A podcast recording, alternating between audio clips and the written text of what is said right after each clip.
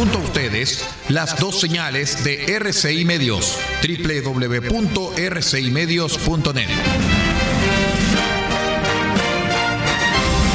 RCI Medios es un medio de comunicación independiente con asiento en la ciudad de Copiapó, tercera región de Atacama, con capacidad de transmitir hasta el 95% del territorio nacional.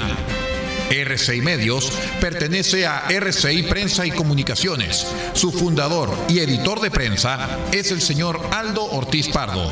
Su directora es la señorita Paula Ortiz Pardo, ambos con domicilio en la ciudad de Copiapó, tercera región de Atacama, Chile.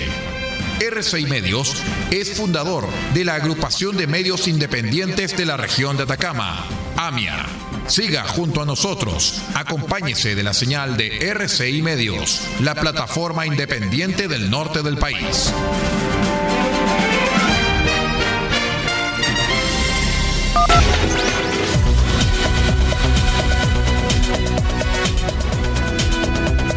Atención a las emisoras integrantes de la red chilena de radio. Al toque de señal, sírvase conectar.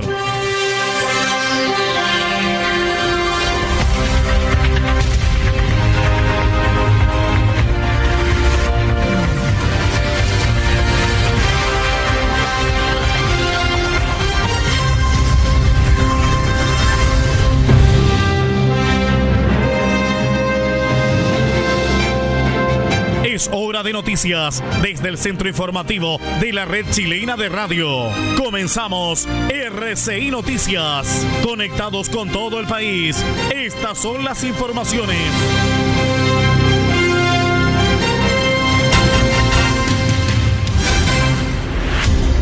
¿Cómo están estimados amigos? Bienvenidos a esta edición de Noticias al Cierre a través de R6 Medios. Soy Aldo Ortiz Pardo y estas son las noticias.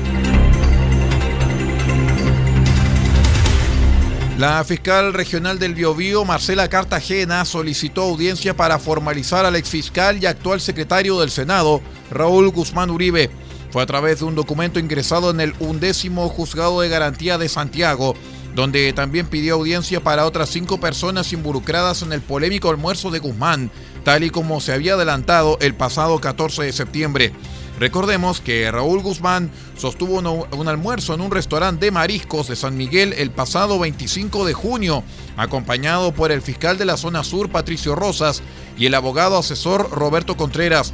En el texto se solicita también levantar cargos contra estos últimos. Ahora también se deberá agendar una audiencia para que los tres abogados sean formalizados por el artículo 318 del Código Penal.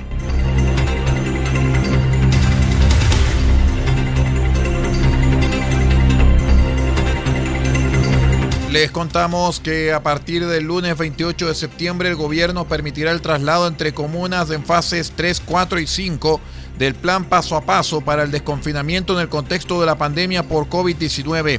Así lo anunció desde la moneda la subsecretaria de Salud Pública, Paula Daza, quien precisó que se va a permitir el traslado entre comunas que estén en etapas de preparación, apertura inicial y apertura avanzada. Se va a permitir el traslado entre comunas que estén en etapa de preparación, apertura inicial y apertura avanzada. Esta posibilidad de movilidad comenzará a operar el próximo 28 de septiembre, dijo Daza. Esta posibilidad de movilidad comenzará el próximo 28. Con esto estará permitido el traslado interregional entre comunas que estén en etapas 3, 4 y 5. O sea, las personas que estén en comunas de preparación, apertura inicial y apertura avanzada van a poder trasladarse entre las comunas que estén en la misma situación. Bueno, para ejemplificarlo rápidamente, no podrán moverse las personas entre Copiapó, Tierra Amarilla y Vallenar, que son comunas que por el momento están en etapa de cuarentena, pero sí podrán desplazarse, por ejemplo, entre Caldera y Chañaral, entre Caldera y eh, Diego de Almagro o entre Caldera y Huasco o Freirina, que son comunas que no están en este momento enfrentando algún tipo de cuarentena.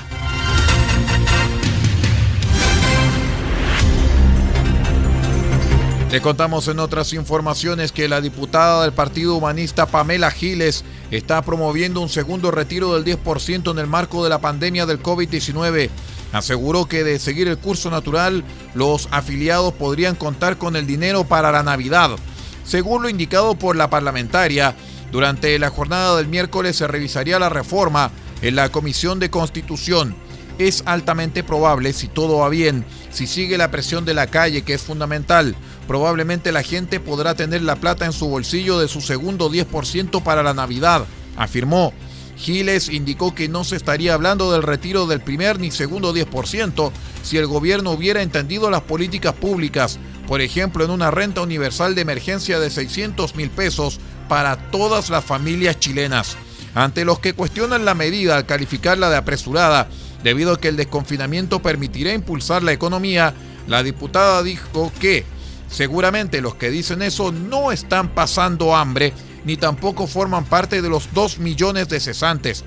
No tienen deudas que los acogotan, ni les están embargando las casas. Tal como en el primer retiro, se trata de una reforma constitucional transitoria solamente durante la emergencia para las personas que tienen una situación crítica que puedan acceder a ellas. En otras informaciones les contamos que el ministro de Fuero de la Corte de Apelaciones de Santiago, Juan Cristóbal Mera, dictó sentencia civil en contra del expresidente Eduardo Frei Ruiz Tagle, luego que el Banco de Chile los demandara por una deuda impaga ascendente a 50 millones de pesos. Se trata del primer fallo, luego que se conociera a fines de 2019 que su hermano Francisco, actuando como administrador de los bienes del ex jefe de Estado, literalmente reventó la sociedad de inversiones Saturno a punta de créditos con distintas instituciones financieras, compromisos que no pudo responder y que hasta ahora superan los 7 mil millones de pesos.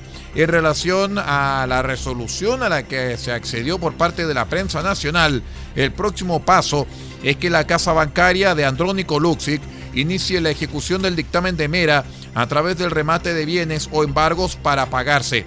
De todos modos, la resolución puede ser recurrida ante la Corte de Apelaciones de Santiago con miras a revocar la, decisión adoptada por el magistrado Mera.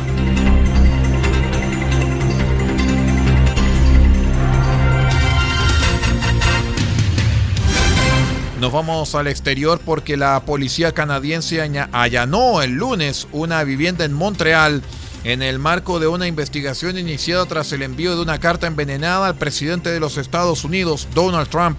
El allanamiento realizado a pedido del FBI se produjo luego del arresto de una mujer mientras intentaba ingresar a los Estados Unidos desde Canadá, dijo un portavoz de la Real Policía Montada canadiense.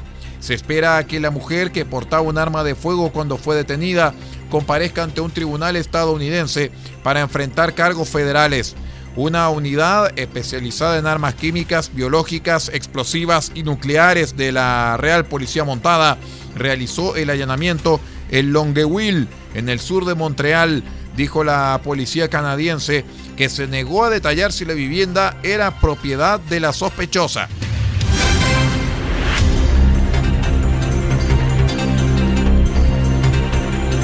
A lo menos 10 personas fueron asesinadas en dos nuevas matanzas al suroeste de Colombia, en medio de las peores arremetidas de grupos armados en el país desde que se firmara la paz con la ex guerrilla de las FARC en 2016.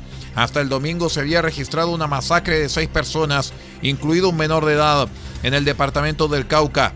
Al parecer, un grupo armado disparó contra los asistentes a una pelea de gallos en un ataque que dejó también varios heridos, aún sin calcular. Las autoridades locales informaron a la agencia AFP sobre la matanza de cuatro jóvenes en el municipio de Mosquera, en el vecino departamento de Nariño. De acuerdo con la vocera, las víctimas pertenecían a un municipio cercano y los cadáveres fueron encontrados en un manglar. La funcionaria de la alcaldía local citó un vídeo que circuló en redes sociales donde se ve a los presuntos asesinos balear los cadáveres de los jóvenes desde un bote. Con esta información vamos poniendo punto final a esta edición de Noticias al cierre a través de RCI Noticias, RCI Medios y también nuestros medios que están asociados a través de la onda corta, la FM y la Internet. Muchísimas gracias por estar con nosotros y siga usted en nuestra sintonía. Que tenga usted una buena noche.